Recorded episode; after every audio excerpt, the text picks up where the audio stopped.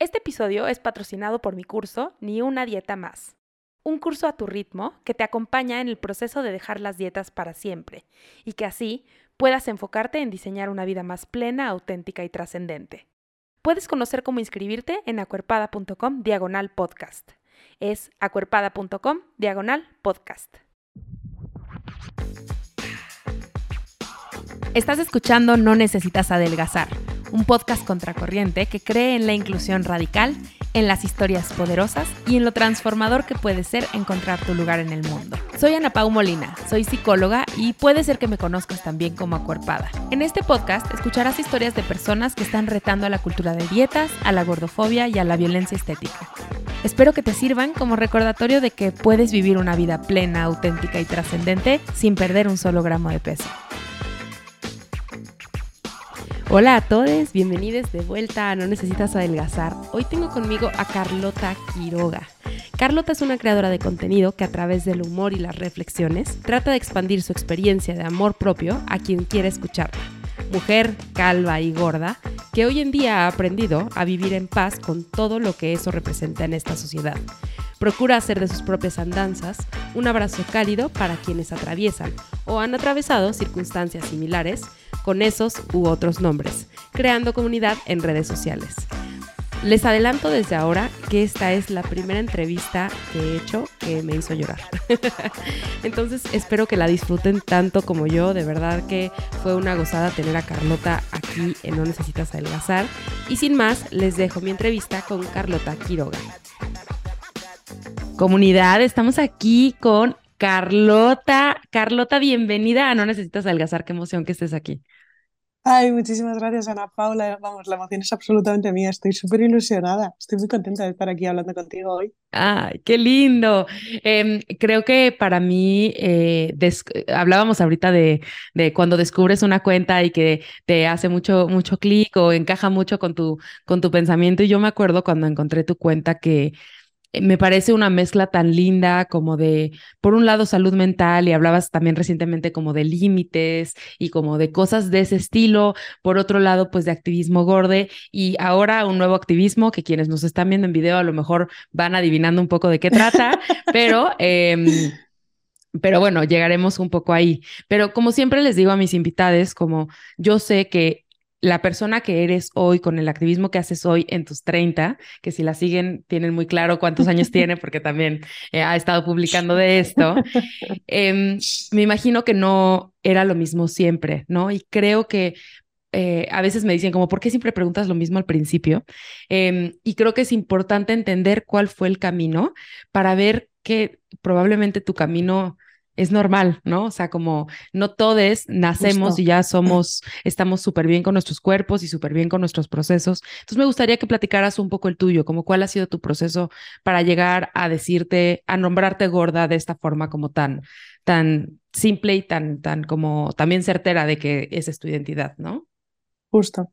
Pues yo creo mm, que, mi camino ha pasado por varias fases y que ha estado seguramente bastante protagonizado por el punto de vista externo.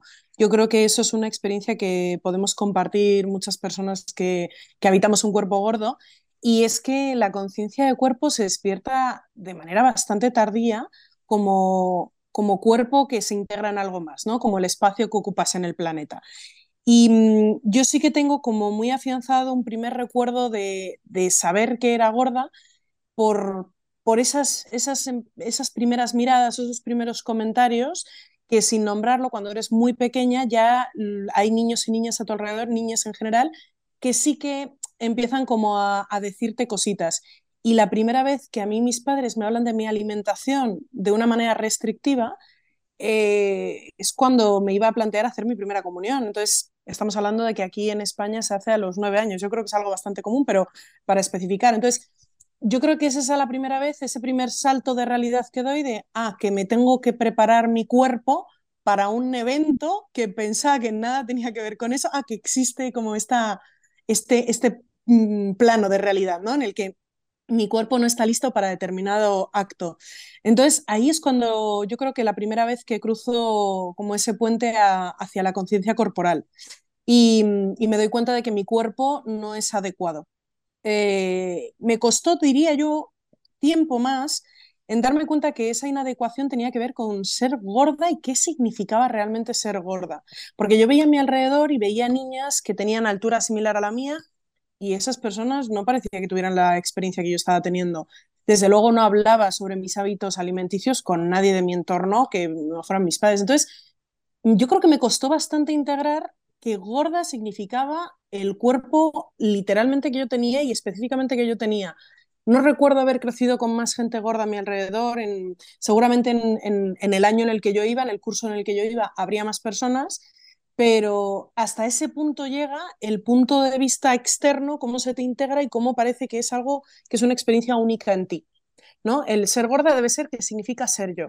Entonces, yo intuyo que esa es como una primera etapa eh, o segunda etapa, una primera etapa de desconocimiento, una segunda etapa de me empiezo a acercar a este término, pero desde luego no lo digo en voz alta. Y luego llega la etapa más combativa, ¿no? la de la adolescencia y una primera juventud en la que una vez ya has integrado ese término de gorda en tu existencia, es una, una cuestión de luchar continuamente con alejarte de ello con negar esa parte de ti, con llegar a modificar eh, tu visión respecto a tu propio cuerpo cuando eh, enfrentas al espejo, ¿no? porque en esa etapa todavía es enfrentar al espejo. Perdón que te interrumpa, eh, además entendida la palabra gorda no como la entendemos en el activismo, ¿no? La palabra gorda entendida como algo no solo enfermo, asqueroso, porque además crecimos más o menos en la misma época, en los noventas, en donde empezó mm. la guerra contra la entrecomillada obesidad y todo eso. Entonces, tenían todos estos tintes eh, pues que sí era algo de lo que había que alejarse, ¿no? Sin duda. Además, había una cosa de, precisamente por esta campaña que estás diciendo de los medios de todas partes, hablar de cosas eh, light, sin azúcar, cosas que pues yo particularmente decía, pues es que no, no, solo no las entiendo, sino que había cosas que quedaban totalmente ajenas a mí. O sea, decisiones de alimentación, pero propiamente alimentos en los que yo a lo mejor no había estado expuesta y sin embargo, pues de alguna forma atribuía a mi propia existencia. O sea, era una cuestión de, pues, pues esto soy y, no puedo decírselo a nadie, ¿no? Porque es algo vergonzoso, a pesar de, ser algo tan, tan, tan visible, ¿no? El, cuerpo que tienes, no hay nada que puedas esconder de ahí, ¿no? Y sin embargo, claro, de ahí igual es tan encarnizada esa lucha, porque estás intentando negar algo totalmente visual. Y, efectivamente no tenía nada que ver con, con algo positivo, como vivimos esta, esta oleada tan, tan fulgurante, tan exitosa, creo que tan en auge, que estamos viviendo ahora de, de la diversidad corporal y la celebración y respeto de estos cuerpos, desde luego que ahí no había pero ni atisbos, o por lo menos eh, algo a lo que nosotros nos pudiéramos aproximar, ¿no? Y no es hasta, hasta la universidad, toda esta etapa de, lucha en base a alimentaciones restrictivas, en base a conversaciones incómodas con mis padres, que eran las personas que estaban a mi cuidado, em, que, me, que me iban como limitando el criterio, el punto de vista. No es hasta la universidad que empiezo a encontrar un poquito más de libertad, que se me remueven ciertos cimientos sobre la vida que yo pretendía o esperaba que fuera a llevar y que me ponen de, de frente a, la, a lo que es la realidad, que descubro a través de una amiga, que es la primera amiga gorda que, que, se dice a sí misma como tal, que comparte conmigo abiertamente en ámbitos que no es en, un cuchitril de baño diciéndote, tú estás a dieta, yo también estoy... No, yo estoy gorda, tú lo ves, lo vemos, todos lo aceptamos, es una persona, claro, mayor que yo y por lo tanto hago un viaje que yo todavía no había alcanzado. Y me acuerdo que ella me expuso por primera vez a, a esta revista digital que es Will Oversize, que es donde empecé a escribir, y descubrí eh, un nuevo plano de realidad. Así como me di de bruces eh, a los nueve años con esa alimentación restrictiva y con esa exclusión, de repente eh, fue como que salté una Matrix y de repente había un montón de gente hablando de algo que me había acompañado, de cosas que me resonaban no, no cercanas, es que parecía que estaban insertos en mi cabeza, que habían convivido conmigo, que me habían llevado de la mano todos estos años, ¿no? Y al principio me acuerdo perfectamente de leer sus artículos pero no compartirlos, no seguirlas en redes sociales, porque todavía me daba vergüenza la palabra gorda, porque me daba vergüenza admitir que formaba parte de mi identidad. Y mm, supongo que eso es un, un, tránsito, eso es un paseo, un camino que tienes que hacer y que tienes que dar una serie de pasos. Y entiendo que es muy complicado eh, plantarte así de primeras a atribuirte o a abanderar algo que toda la sociedad literalmente te está diciendo que olvides, que ignores, que cambies, que modifiques. Y, Y eso luego, bueno, luego hablaremos de esa otra parte mía que también va muy de la mano de esto, ¿no? De, de decir con la boca ampliamente ¿no? abierta y que se te llene que eres gorda. Y un día di un salto y dije, pues yo tengo, yo tengo ganas de compartir, tengo cosas que decir, tengo creo que el don de la palabra y puede que toda esta turbulencia mental, todo este tránsito, incluso esta vergüenza, puede que alguien más la esté sintiendo. Entonces, vamos a ponerle unas letras y así fue como me aproximé a Willover y empecé a escribir y, y lo que ha pasado hasta ahora, pues es que te diría que, que ha sido terapia pura y dura. O sea, todo, toda mi involucración en redes sociales, lo único que, que me ha hecho es sentirme parte de algo mucho más grande, sentirme conectada con el dolor, pero con las alegrías y las victorias de la gente. Y hace que hoy no solo diga abiertamente y con la boca bien amplia que soy gorda, que soy una persona gorda y que he habitado un cuerpo gordo toda mi vida, sino que además me ha abierto un mundo de posibilidades de encontrar qué, qué cosas le puedo arrancar a esa palabra, qué cosas tienen que ver con mi vivencia y cuántas cosas no tienen que ver con ella, no tienen que ver con la persona que soy. Decía el otro día una amiga, sí que había tenido una epifanía y me había dado cuenta de que esto que muchas veces eh, tildamos de, Joder, pues es que yo soy desordenada, yo soy un desastre, y de ahí hasta lo que tú quieras, pasando por tu relación por la comida, parece que son dones que nos ha concedido la vida, ¿no? Que forman parte de tu interior. Y eso lo ligué con una reflexión que hacía Magda Piñeiro también en Instagram y lo hablé un poquito con ella y fue, fue revelador darme cuenta de que nada que tuviera que ver negativamente con el concepto que define la apariencia de mi cuerpo y la forma de ser hoy de mi cuerpo, es algo innato en mí, no es algo que, ¡pum! ¡Ah! Me tocó, yo perdí la lotería y me tocó esta cosa que no encaja con esta sociedad. Creo que eso es un, una nueva fase para mí respecto a mi existencia como cuerpo gordo.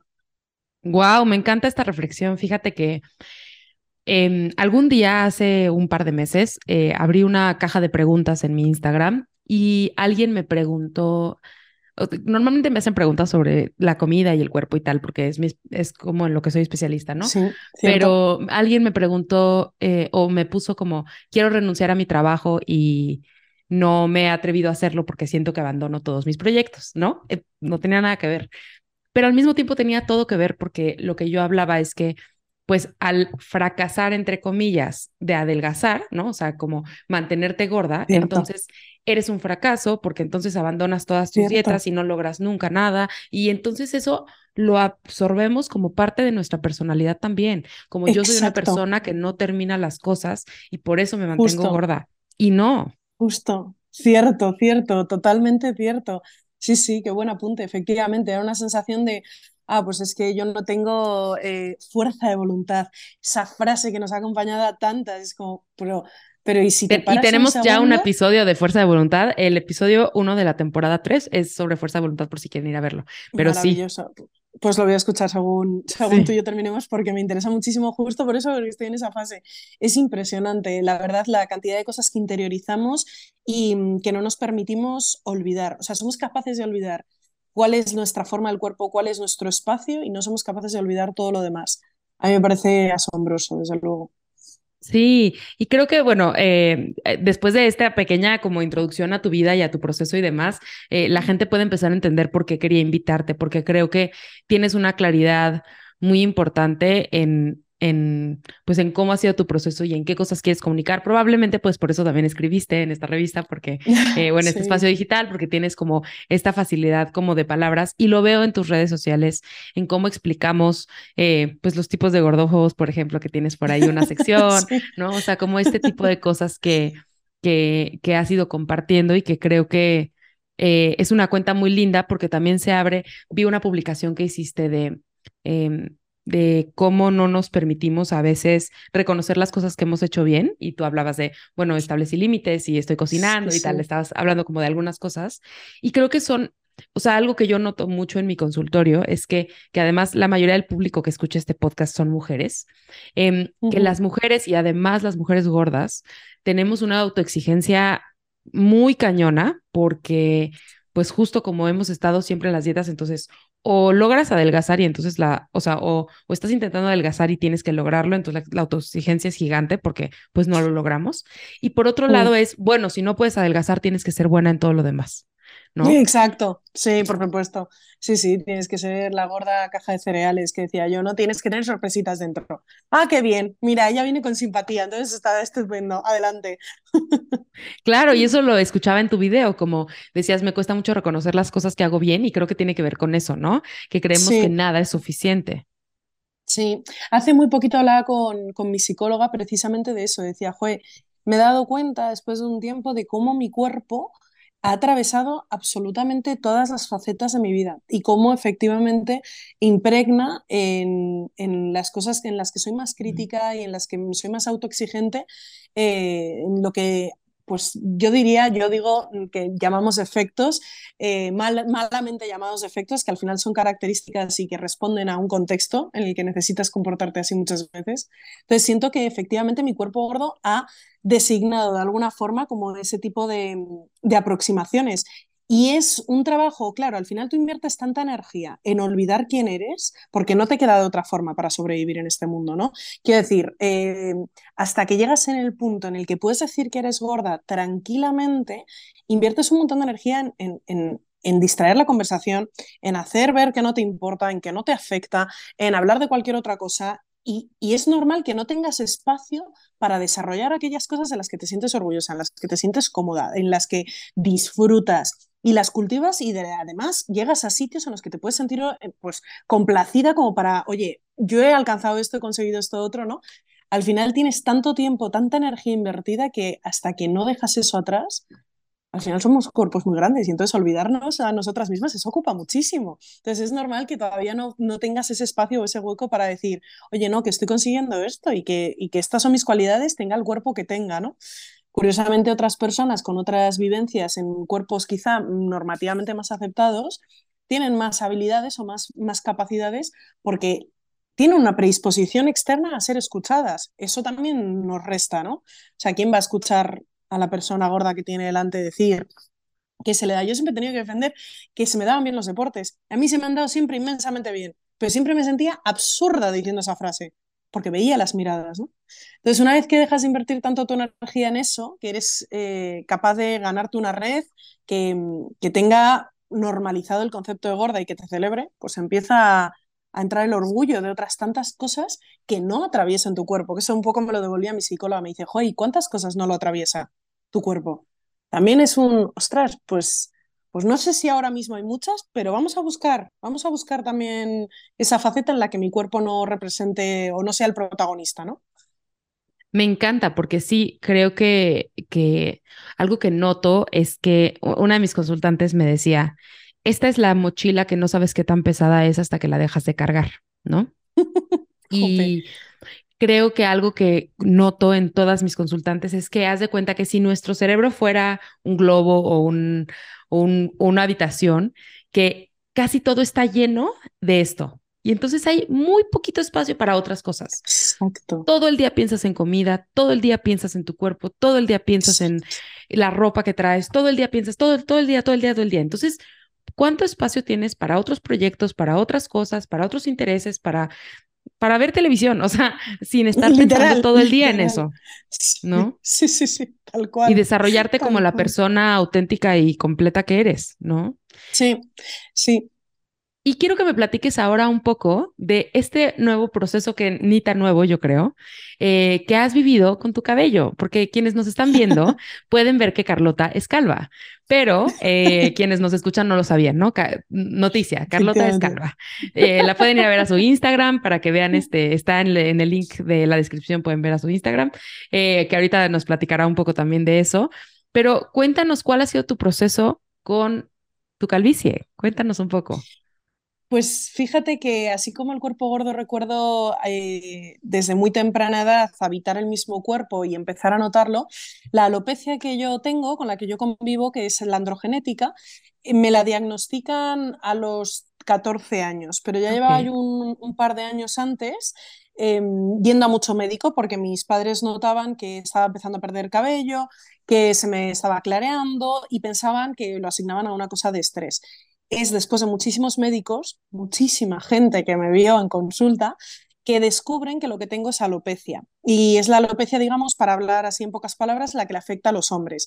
Tengo unos niveles de testosterona X que pueden ser más elevados a lo mejor a la media, pero es que encima mis folículos de la parte de arriba de mi cabeza pues responden eh, suicidándose, no aguantan la testosterona. Y dicen, hasta aquí podíamos llegar. Y entonces, chao, y perdemos el pelo. o sea, es un poco lo que le pasa a los, a los hombres en, o sea, como de, mayor edad, como a los 50 o así que empiezan a perder el cabello, es lo mismo. Pero es la misma alopecia, efectivamente. Exacto. A mí me la diagnosticaron a los 14. Y mm, claro, mm, eso solo se convierte en un diagnóstico que casi fue una sentencia de muerte. La forma en la que me lo transmitieron los médicos en ese momento fue una cuestión de estás entrando en el corredor y en el corredor de la muerte y bueno, pues hasta aquí, ve eligiendo tus últimas palabras, porque tú te vas a quedar calva, ¿no? Es como ve eligiendo tu último ah. peinado, porque en algún momento esto se acaba. Y yo me acuerdo de, del shock que fue puesto que es algo que desde luego no había, o sea, no había escuchado hablar de ello, no sabía que eso existía como posibilidad. Es algo que mis padres en ese momento, al carecer de información, tampoco saben cómo hablar, no saben cómo tratarlo conmigo, no saben qué decirme no encuentro yo ese refugio tampoco en mis amistades, porque ni siquiera, si en ese momento ni me atrevía a decir de mí misma la palabra gorda, que era algo no solo evidente, sino relativamente común, podrían existir más personas, podían estar expuestas a más personas. Em, desde luego algo que encima ni siquiera era mutable, porque me habían dicho esto es así y así te quedas. Todavía con, con mi cuerpo gordo, pues eh, creía que cambiar. pedía, creía que cambiaría, ¿no? Y pedía deseos en cumpleaños. Yo lo de quedarme calva me lo habían dicho tal cual, ¿no? Y además de eso, además de ese diagnóstico, pues te dan una terapia, que en ese momento consiste en, la píldora eh, anticonceptiva, que es una carga hormonal inmensa. Además, eh, me hace gracia porque cómo evoluciona todo y cómo evoluciona la medicina, en aquel entonces era de una marca que luego se descubrió que era nefastísima. Pero bueno, ahí estuve yo expuesta a la vida, ¿no? Pero ahí estuve yo expuesta a esa, a líquidos, a sprays, a vitaminas, a todo lo que te puedas imaginar, ¿no? Y claro, yo encuentro una diadema ancha que me da la solución, es mi salvavidas y yo me coloco eso y recuerdo toda mi adolescencia atravesada así por mi cuerpo y por mi diadema. Y mi pelo va perdiendo poco a poco fuerza, va perdiendo presencia y alguna vez alguien me hace notar alguna amiga, pero de manera como muy ligera, oye tal, colócate un pelo. Pero siempre recordaré que ese verano del diagnóstico fue la primera vez que oí a alguien referirse a mí como una persona que se estaba quedando calva. No fue un insulto a la cara, no fue nada confrontativo, ahí se quedó, pero yo nunca lo pude hablar con nadie. Yo de verdad que sentía que podía llevar la capa de invisibilidad de Harry Potter y mi salud mental estar perfectamente, ¿no? No, yo no existe, esto no existe, esto yo me olvido, ¿no? Y fueron pasando los años y, me fui dando cuenta de que había algo que no, con lo que yo no estaba en sintonía. Em, no conseguía hablarlo con nadie, no conseguía hacerlo atente, seguía obsesionada con disimularla, con ocultarla. Y mm, cuando empiezo a trabajar es eh, la el inicio de mi siguiente fase. La primera vez que yo empiezo a trabajar y me subo al ascensor de mi oficina y me encuentro frente a frente conmigo, ya no soy una adolescente que puede pasar desapercibida, una chica joven que pues puede fluir y bueno, tal la vida, sino que ahora de repente soy una persona nueva entre comillas, porque voy a designar mi nueva categoría, voy a ser una profesional, ¿qué, qué, voy a hacer? ¿Quién voy a ser? ¿no? ¿Qué imagen quiero dar? ¿Qué es lo que quiero hacer? Entonces, eh, me doy cuenta de que entran en mi cabeza pensamientos que ponen en duda mi capacidad para hacer las cosas sencillamente porque mi apariencia física no se corresponde con el canon. Y, y digamos que la, la parte de disimular mi falta de pelo es, es, la que, es la que es el eje central de ese pensamiento. Digo, yo, yo cómo, cómo, cómo voy a sentarme con clientes, cómo voy a sentarme con compañeros de trabajo y que se me asome de esta forma mi cabeza. Era algo que no, que no concebía. Y a esta fecha todavía yo no conocía a nadie que tuviera alopecia. Había, había un par de amigas que me habían dicho que creían que la tenían, pero ambas personas tenían muchísimo pelo y no tenía nada que ver con mi realidad. Entonces era algo como que no me terminaba yo de creer. Y cuando apareció ese pensamiento, sumado a que ya los cambios de humor, de líbido, de como también de estados de ánimo, ya ni siquiera de humor, ya simplemente como mi energía basal era se alteraba muchísimo debido precisamente a esta píldora que llevaba tantos años tomando, pues me paré y dije, hasta aquí. Entonces entré en esta segunda fase en la que dije, vale, yo tengo alopecia, pero estoy cansada de combatirla. Estoy cansada de luchar en contra de ella. En ese momento seguía sin hablarlo abiertamente. Tuvieron que pasar varios años y tengo que dar aquí las gracias especiales a mi marido porque fue absolutamente diferenciador su presencia. Eh, fue una persona que desde el segundo uno por la forma que tiene el de ser, me dijo abiertamente y me preguntó con curiosidad por qué tenía yo tan poco pelo. Y el segundo que yo le respondí, y esto, perdón por la cursilada, pero fue realmente bonito, el segundo que yo le respondí, me respondió él, si yo te voy a querer igualmente. Para mí eso digamos que fue entrar en una tercera fase. Cambió, cambió, cambió mi mundo. Y quiero resaltarlo más allá de la cursilada y a veces que, que intentamos como desprendernos del punto de vista ajeno porque a, las, a los cuerpos que hemos sido diversos nos ha hecho mucho daño el punto de vista ajeno. Quiero lanzar una lanza a favor del futuro y de la gente, de esa red que nos construimos y que sí merece la pena, que a veces también les tenemos que escuchar y creernos lo que nos dicen y lo que nos quieren decir. Cuesta porque, porque hemos perdido esa fe, pero podemos retomarla y invito a que lo hagamos, ¿no? Entonces, esa, esa, última fase, que es, digamos, un poco la que me ha traído de estos barros, estos lodos, ¿no? Creo que es la expresión, ha ido, ha ido en aumento poquito a poco. Así como, como reconocí la palabra gorda cuando empecé a escribir en Willow Versailles, un día que no tenía yo ideas, eh, me toqué la cabeza y me di cuenta de que me pasaban cosas que solo me pasaban por ser calva. Y escribí mi primer artículo sobre la alopecia. Y, y causó tanto furor, me hizo reírme tanto a mí misma, porque siempre he utilizado el humor como mecanismo de defensa, pero, pero el hacerlo algo físico me cambió la vida. Y empecé a aligerar poquito a poco la carga que había detrás de la palabra calva y detrás de la, de la palabra alopecia. Empecé a hablar de convivir con la alopecia y no de padecerla. Empecé a hablar de mi deseo de raparme en algún momento dado. Y llegó ese momento, después de muchos debates, yo pasé por una etapa de cambios este, a finales de 2022 y dije, vale, pues ahora que la vida me ha puesto aquí, llevo tiempo como con esto en la cabeza de me voy a rapar y tal. Y, y una noche, literalmente a las 11 de la noche, cogí la maquinilla, tuve mi momento de duelo, me despedí de mi pelo y me rapé. Y la sensación fue de liberación. Tuve un momento de, de, llorar por mi pelo, evidentemente.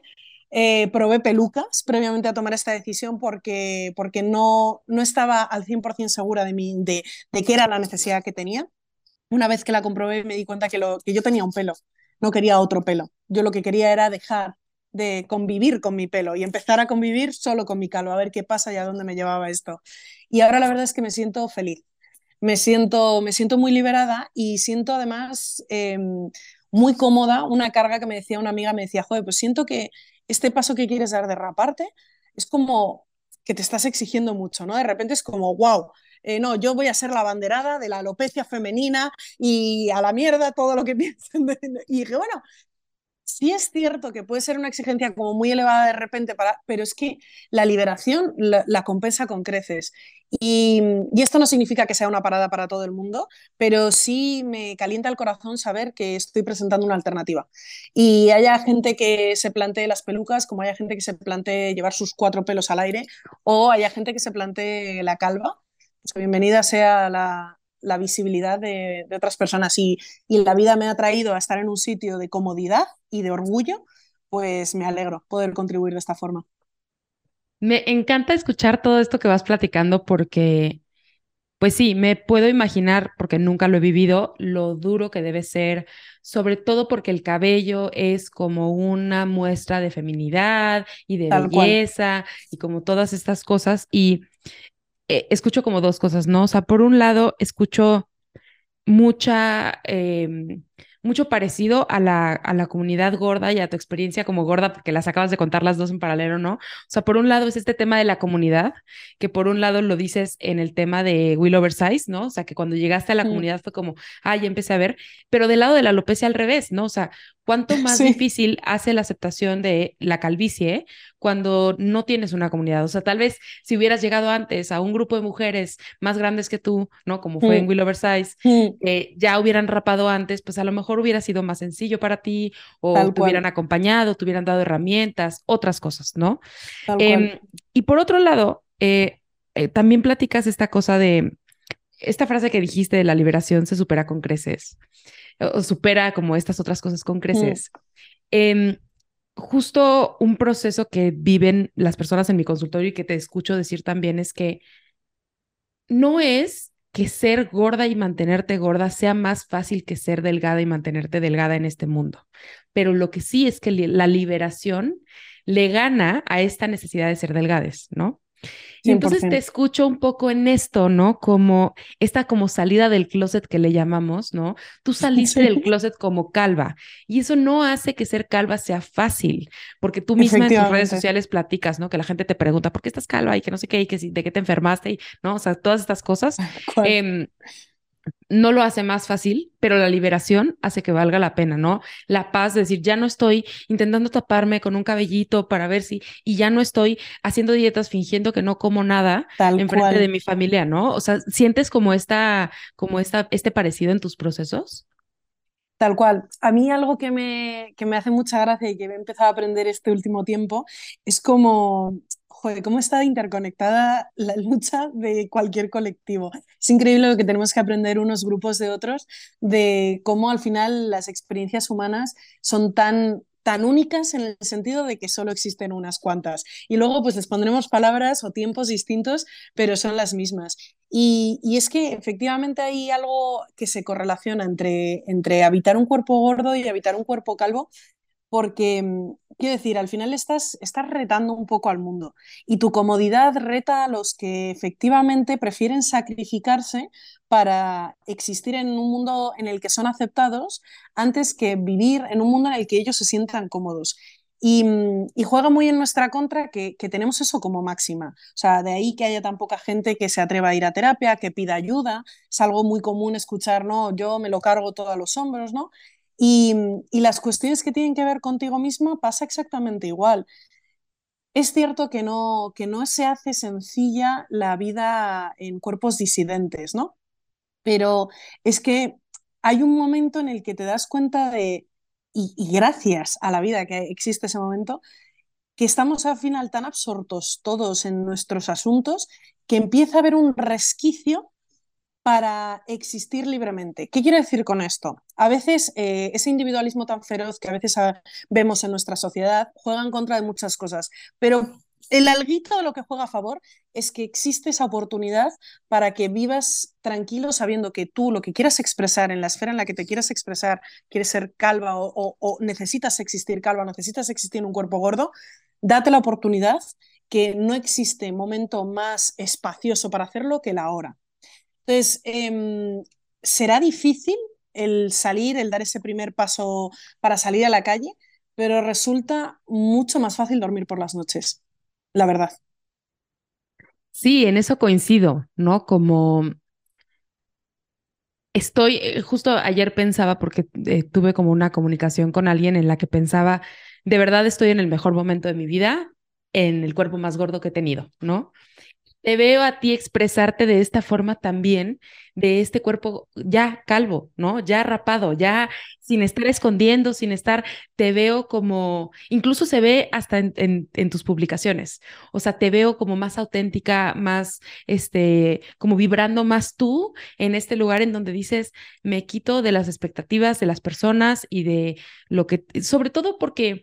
Eh, a ver, nadie está exento, exenta, exente de los estándares de belleza y por algo es que yo hoy pues tengo un poco de maquillaje y tú estás vestida a la moda y tienes unos aretes monos y no, o sea, sí nos gusta también seguir la moda y demás, pero hay un peso tan grande que una persona gorda tiene que cargar al intentar alcanzar ese estándar y hay un peso tan grande que alguien tiene que cargar con alopecia, que es cada segundo de tu día. Cada segundo de tu día estar cuidándote de no salirte, que no vale la pena ese estándar, no vale la pena para mí y ni para ti al parecer. Y me da muchísimo gusto eh, escucharte y, deseo que todas las personas con alopecia en algún momento lleguen también a este momento de liberación, de, como tú dices, como quiera que eso signifique para ellas, ¿no? Si es raparse, raparse, si es estar con tres pelos, estar con tres pelos, pero eh, que puedan como soltar esta necesidad de esconderlo, ¿no? Todo el tiempo. Y quiero que nos platiques ahora un poquito de, que tiene todo que ver con esto, por supuesto, de tu usuario en Instagram. Tienes un usuario muy interesante, difícil de pronunciar y demás. Quiero que nos platiques un poco de esto. Ay, madre, pues em, efectivamente, mi usuario en redes se llama Tengo que Nike. Eh, es una palabra inventada por mí y responde a una teoría que probablemente sea como la más nuclear, ¿no? La que más dentro de mí ha estado y por eso como, como que floreció esta cuenta, ¿no? Eh, tengo que Nike es, la, es una expresión en realidad. Tengo que y hay que, ¿no? Tengo que, and, que es la palabra en inglés para li, hay que. Y es algo que siento que me ha perseguido. Y digo me, me, ha perseguido porque a día de hoy es algo que sé que me ha subyugado a la hora de tomar decisiones en mi vida. El tener que encajar en unos estándares, el tener que comportarse, el tener que ir a ciertos sitios y a ciertos lugares. Eh, hay que eh, comer ciertas cosas a ciertas horas, hay que tener un hambre de estas características, hay que tener un pelo de estas características para que te vaya bien la vida, para encontrar cosas, ¿no? Entonces, cuando supe ver que eh, y además me acuerdo que la primera vez que me di cuenta de esto no fue respecto a mi cuerpo, sino respecto a mi vida en general, que cada vez que explicaba la situación en la que estaba o las cosas o las decisiones que estaba tomando, empezaba siempre con es que tengo que hacerlo, como si yo no tuviera elección, me di cuenta precisamente de eso, de cómo tendemos a poner el foco en encontrar excusas para las decisiones que tomamos. No excusas en el sentido negativo de la palabra de no, no, no me hago responsable, no, sino en ese sentido de, bueno, es que no me queda más remedio, ¿no? Entonces tengo que hacer esto. Hay veces en la vida en la que vas a tener que hacer cosas, pero perderle eh, la facilidad a decir que es, es, es que no tienes alternativa, te van a hacer perder poder en la capacidad que tú tienes de cambiar tu realidad. Suena muy, muy utópico y muy así, muy flower power, muy del poder del deseo, ¿no? El cambiar las cosas porque tú quieras. Claro que tenemos un sistema delante y un sistema que nos oprime, pero empezar diciendo, ok, yo soy consciente de que esta decisión la tomo porque yo quiero, aunque mañana quiera otra cosa o aunque yo hubiera querido querer otra cosa, soy yo la que toma, te libera te empieza a cambiar la forma en la que afrontas tu vida. O al menos esa ha sido mi experiencia. Darme cuenta de que las cosas que empezaban con un tengo que y un hay que eran radicalmente opuestas a mi deseo, que es al final el motor de la vida, el deseo, que es lo que queremos para nosotros, para mí fue diferencial. Entonces, de ahí nace esta voz de vamos a intentar eh, pues destruir, desterrar todas esas cosas que nos repetimos a ciegas como que no tenemos elección, es que hay que ser flaco, no hay elección en esta vida, para empezar a ver la vida desde otro prisma. No significa que vayas a ejecutarlo, pero sí empezando a tener un punto de vista sobre ello, ¿no? Que esto te llevará a buscar referentes en redes sociales distintos, a tomar una posición más activa en el contenido que consumes, eh, a exponerte a, lo mejor a personalidades a creadores de contenido que te puedan resultar incómodas de primeras, porque el tengo que y el hay que todavía lo hay que, hay que, hay que ser de otra forma, tengo que tal, ¿no? Pues de repente te va a ir cambiando el punto de vista hasta que tú estés en ese sitio en el que sientas libertad para crear la realidad que tú necesitas, ¿no? Sí, es que me, parece a mí muy impresionante. Em, mientras platicabas, yo pensaba en todas estas cosas que ahora yo me he vuelto mucho más así, como dices, ¿no? O sea, mucho mm. más decidir lo que yo quiero hacer, como yo lo quiero hacer, y que eh, también aquí hay un beneficio adicional, que es que esto aplicado incluso a mi trabajo, ¿no? Porque ahora yo soy independiente o autónoma, como dicen en España, y entonces eso también hace de cómo quiero yo crear un equipo de trabajo, cómo quiero yo crear una relación laboral, cómo quiero yo crear mm. espacios seguros para estas personas que trabajan conmigo, o cómo quiero trabajar, en qué horarios, ¿no? Eh, a partir de qué hora y por qué, por qué tengo que levantarme a las 5 de la mañana todos los días. Claro, ¿Por qué exacto. Tengo que hacerlo así y creo que eh, claro, eso desde un privilegio de que soy, independiente, ¿no? Pero de todas formas, en, nuestra elección de por qué participar o no en ciertas festividades o en ciertas... No, no tienes que ir a las fiestas a casa de tus padres, ¿no? Eso es. Eh, no significa ni que vaya a hacerse más fácil, no significa que retar a lo establecido de repente se haga por arte de magia, pero si tú empiezas a cambiar el mensaje que te trasladas a ti misma de no, no es que tenga que ir a casa de mis padres, es que yo quiero ir. ¿Por qué? Por mi paz mental, porque si no mi madre, por lo que sea, aunque tú prefieras sacrificar ese rato ante la cena de tus familiares que te va a caer por todos lados, pero dite que tú lo prefieres. Oye, mira, ¿sabes qué lo prefiero?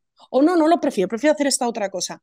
Te cambia totalmente el chip de cómo afrontas lo que tienes delante, lo que, lo que vas a atravesar.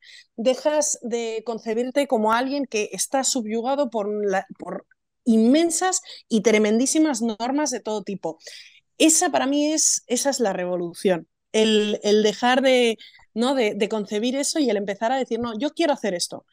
Ojalá no lo quisiera, fenomenal, pero yo hoy quiero y elijo hacer esto, y elijo exponerme a esto, y elijo atravesar por esto. Ahí está la verdadera revolución, la reivindicación de, de, tu propia vida, de tu propia existencia. Y efectivamente, hay una serie de privilegios que siempre te lo van a poner más fácil, pero siempre hay un área en tu vida, aunque sea en el área o en el ámbito más íntimo y personal, en el que tú puedes. Aunque sea bañarte. ¿no? O sea, exacto, exacto, no tienes que literal, bañarte todos los días, literal, ¿no? Desde ahí, literal. o sea. Exacto, sí. no tiene, exacto, no tengo que bañarme todos los días. ¿Vale? Fantástico, ya está, ya es tu decisión, ya es tu sí. elección, eso es. Tal cual, sí, tal cual. Me encanta, creo que pues un poco la apuesta es que, pues de nuevo, como hablábamos antes, como gordas no tienes decisión de casi nada de tu vida y no tienes, no puedes hacer nada que se salga del, de, si ya de por sí como mujeres tenemos un camino bastante estrecho de dónde tienes que andar y no te puedes salir de estos límites, como gordas se hace así, ¿no? Solo para que quepa lo poquito que eres, ¿no? Y Exacto. creo que además es como esta cosa de eres una gorda y además este, eres, no sé, malhumorada porque pones límites o además, este, ¿no? Como todas estas cosas que, que es como, y además, o sea, no, no puedes permitirte tú hacer esas cosas porque ya eres gorda y eso ya Exacto. es suficientemente Encima, malo. Encima, ¿sabes? Claro. Y entonces Encima, como que... todo esto. Claro, buscar esta agencia de cada quien y que, que cada quien como que pueda llevar su camino, pero desde este lugar muy auténtico de esto es lo que yo quiero hacer eh, y no Eso tengo es. que hacerlo, ¿no? Eso es. Y lo que tú has dicho, hay que empezar de pequeño. Hay que empezar a hacer, no sé, yo hay cosas, por ejemplo, algo, esto a lo mejor es una absurdez máxima, pero ahora que voy en el metro y de repente te encuentras que tienes que subir muchas escaleras, eh, algo que yo acarreaba mucho como persona gorda era, eh, yo tengo que hacer ver que puedo. ¿no? Yo puedo correr, yo puedo saltar, puedo subir 200 millones de escaleras y a mí, a mí, no, a mí el, el oxígeno no se me acaba y soy asmática. No, no, pues yo tenía que disimular, ¿no? Pues ahora, como no tengo que aguantar las 800 escaleras que tengo que subir hasta la calle, yo me canso y a veces me paro y a veces hago ruidos de que estoy cansada. ¿Por qué? Pues porque puedo tomar esa decisión consciente de, oye, pues sí que estoy cansada, voy a tomarme un segundo para tomar aire en medio de las escaleras del metro porque no le tengo que demostrar nada a nadie, porque no hay que subir las escaleras de un impulso y tengo que eh, aparentar que tengo buena salud porque no le debo salud absolutamente a nadie. Entonces de repente es como, uy, pues nada, esta es mi pequeña revolución del día, me paro y hago... ¡Oh! Y luego continúo, ¿no? Son hasta esas pequeñas cosas de nuestras rutinas en las que nos podemos descubrir que tenemos más poder del que nos atribuimos. Me encanta. Y creo que también, como decías, estas comunidades, ¿no? Que para ti es tu esposo y seguramente otras personas en tu vida. Yo pensaba ahora como, pues por lo menos en México y en la gente de mi edad está muy de moda eh, ir a cerros, montañas, este, a caminar y tal, ¿no? Claro, y yo hace un tiempo, sí, hace un tiempo me di cuenta que no lo disfruto, no me gusta, sufro todo el camino y eso es independiente de cuando era más delgada y más gorda, claro, de cuando hacía mucho cuerpo. ejercicio y cuando no simplemente no, mi cuerpo no disfruta esas cosas. Y he encontrado cada vez más comunidades de gente que dice, a mí tampoco me gusta, a mí tampoco me gusta, y como que encontrar que no, pues no tienes cosas. que hacer nada. Sí, me encanta. Eh, Carlota, además de que no necesitas adelgazar, ¿qué otra cosa te hubiera gustado saber antes que te hubiera ayudado a sanar la relación con tu cuerpo? Pues me hubiera gustado, sin duda, que me hubieran enseñado a disfrutar de la comida a entenderla, a entender qué le ocurre a mi cuerpo cuando lo alimento y qué posibilidades le proporcionan los alimentos. Eh, eso me hubiera encantado. Eh, aprender a cocinar o a tocar los alimentos, yo, vamos, lo hubiera disfrutado mogollón. Me hubiera gustado que me dijeran que muchas de las cosas por las que vas a pasar son normales y están bien y no pasa nada. Y es normal que dudes hasta de tu sombra cuando, cuando estás en plena adolescencia y que no estás sola y que todas tus amigas están deseando que alguien por fin diga algo sobre su cuerpo y poder hablarlo alegremente o abiertamente entre, entre tú y ellas, ¿no? Me hubiera encantado que me dijeran que no estaba sola. Yo creo que esas dos cosas son las que más me, me hubiesen marcado la diferencia. Hoy me encanta y ambas, ¿eh? Porque yo ahora también, a partir de que inició la pandemia y que fue cuando empecé mi proceso también, eh, me di cuenta también de que me encanta la comida y me encanta disfrutarla y se disfruta distinto cuando sabes que para siempre está disponible y se disfruta distinto cuando no estás a dieta y se disfruta distinto cuando sabes que no te daña. Tal em, cual entender cosas, eh, yo voy aprendiendo como poquito a poco, pero entender cosas que tienen que ver con tu ciclo menstrual, eh, si tienes ciclo menstrual, ¿no? Pues ver que de repente, no, pues es que tus hormonas se comportan de una forma y es normal que estés pidiendo esto, entonces, pues esto, alimentalo de esto porque va a tener estos resultados. Y es como, ostras, es que, pues es como entender es como, como, cuando eres niño y aprendes a no hacerte pis en la cama. Es que parece asombroso, pero es que los cuerpos gordos llegamos a la madurez eh, teniendo que reaprender ese tipo, bueno, los gordos sí te diría que no los gordos, pero con más incidencia en los gordos, eh, reaprender que es un proceso natural, que no podemos negarlo y que es mucho más fácil entender las buenas consecuencias que tiene el nutrir las cosas y eh, qué posibilidades te da tu cuerpo que de otra forma, ¿no? Entonces es eso, aprender que en la cama pues no te haces pis, pues ahora estamos aprendiendo eso respecto a la comida, ¿no? Yo una de las cosas que he cerrado muy recientemente es los desayunos dulces como única eh, opción en mi vida, ¿no? ¿Por qué? Porque, claro, para mí el dulce era algo súper restringido, algo negado por excelencia, entonces el único ratito y posibilidad que tenía cuando era una cría era pues en el desayuno. Y de repente dije, oye, ¿y si pruebo otras cosas? A ver qué pasa, a ver si me gusta desayunar alterándolos, pues oye, hoy me apetece algo dulce, pues calmo. Y efectivamente he redescubierto mi paladar a las 10 de la mañana que le apetece algo salado de vez en cuando. Y para mí eso ha sido como un, descubrimiento y un, un orgullo de, mira mi cuerpo, qué cosas más guay sabe hacer, que también disfruta de lo salado a las 10 de la mañana.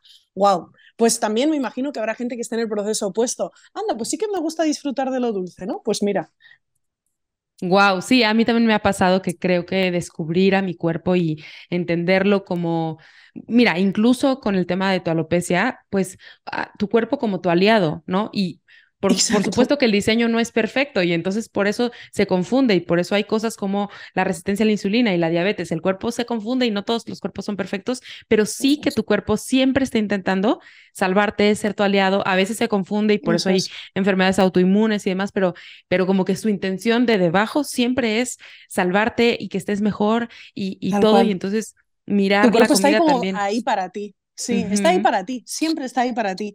Yo el año pasado estuve muy malita, en el 2021 muy, muy malita, y, y, yo creo que tuve ahí un empuje de energía al pasar esa enfermedad porque me dejó asombrada la capacidad que tenía mi cuerpo de sanar y de curarse, de salir adelante. Fue algo tan chocante, eh, estaba todavía en ebullición todo el tema de ser gorda, de estar calva y de repente es como, es que eso nada importa porque tu cuerpo ha salido adelante. Es que eh, me pareció impresionante y, parece algo muy manido, ¿no? El decir, no, lo que hace falta es salud, pues, pues es que es real y tu cuerpo está ahí dispuesto, ¿no? Y efectivamente habrá errores y a veces funcionará a destiempo y habrá cosas, pero, pero está ahí para ti, ¿no? Y no tiene nada que ver con nada más, está ahí para ti y que tú lo cuides y que sea tu templo, tu hogar, tu refugio, ¿no? Es, es increíble, la verdad con la alopecia que sí que me pasa algo increíble es que no me he visto más yo misma que, que ahora. Y me lo ha dicho mis amigas, mis mejores amigas, mis amigas más íntimas, me dicen, es como si hubieras sacado algo de tu personalidad que llevabas ahí dentro desde hace tiempo y de repente es como, ah, ahora sí, ahora está completa. Me encanta escuchar eso porque justo eso es lo que te digo que veo, ¿no? En tu, en tus redes y en tu contenido, como mucha más alegría, mucha más autenticidad, mucha más, eh, pues, soltura y paz y todo esto que hemos platicado y que también, también deseo que, pues, este podcast sea esa conversación que no nos atrevimos a tener, o sea, un poco lo que decías al principio, Ese grupo de amigas, efectivamente. Sí, porque realmente pues a mi consultorio llegan personas en todos los tamaños de cuerpos y si bien no todas están atravesadas por la gordofobia, sí hubiera sido lindo que todos habláramos sobre la incomodidad en el cuerpo, porque si todas las personas llegan diciéndome que en la adolescencia sufrieron o que tenían trastornos alimenticios o que pues ahí ahí estábamos todas. O sea, ¿por qué no lo hablábamos, no? Efectivamente, una de las cosas que eh, me ha hecho reflexión estos años en redes es darme cuenta de que no podemos salvar a la adolescencia de las dudas. No la vamos a salvar de las dudas y no podemos y no tenemos que, ¿no? Eh, forma parte de, de, su proceso. Lo que sí que les podemos proporcionar es ese amplio espectro de visibilidad corporal, de que sepas que los adultos no se vuelven delgados o no se vuelven, más allá de delgados, no se vuelven de un estándar y una forma de cuerpo determinada, ¿no? Sino que hay adultos que van en silla de ruedas, hay adultos que eh, son calvos, hay adultos que mm, su cuerpo ocupa más y hay adultos que no ocupan nada, nada, nada en el, en el mundo, Y que sepas que en todos esos tú te puedes ver reflejado, o sea que que, lo, el, si la siguiente fase no espera de ti que te transformes, sino que dejes a tu cuerpo ser y a la persona que te estás convirtiendo que se convierta, ¿no? Como esa metamorfosis que ocurre en un capullito y nadie sabe qué va a pasar cuando se abre y es una mariposa, eso esperamos de ti. Así que no te preocupes, en plan, oye, adolescente de turno, es normal. Tu cuerpo será aceptado en la siguiente fase, ¿sabes? Ay, me dieron ganas de llorar de escuchar eso, porque creo que era muy necesario. Creo que lo necesitamos. Eh, de verdad, me dieron ganas de llorar. Em, es muy necesario. 100%. Em, yo hubiera necesitado escuchar eso y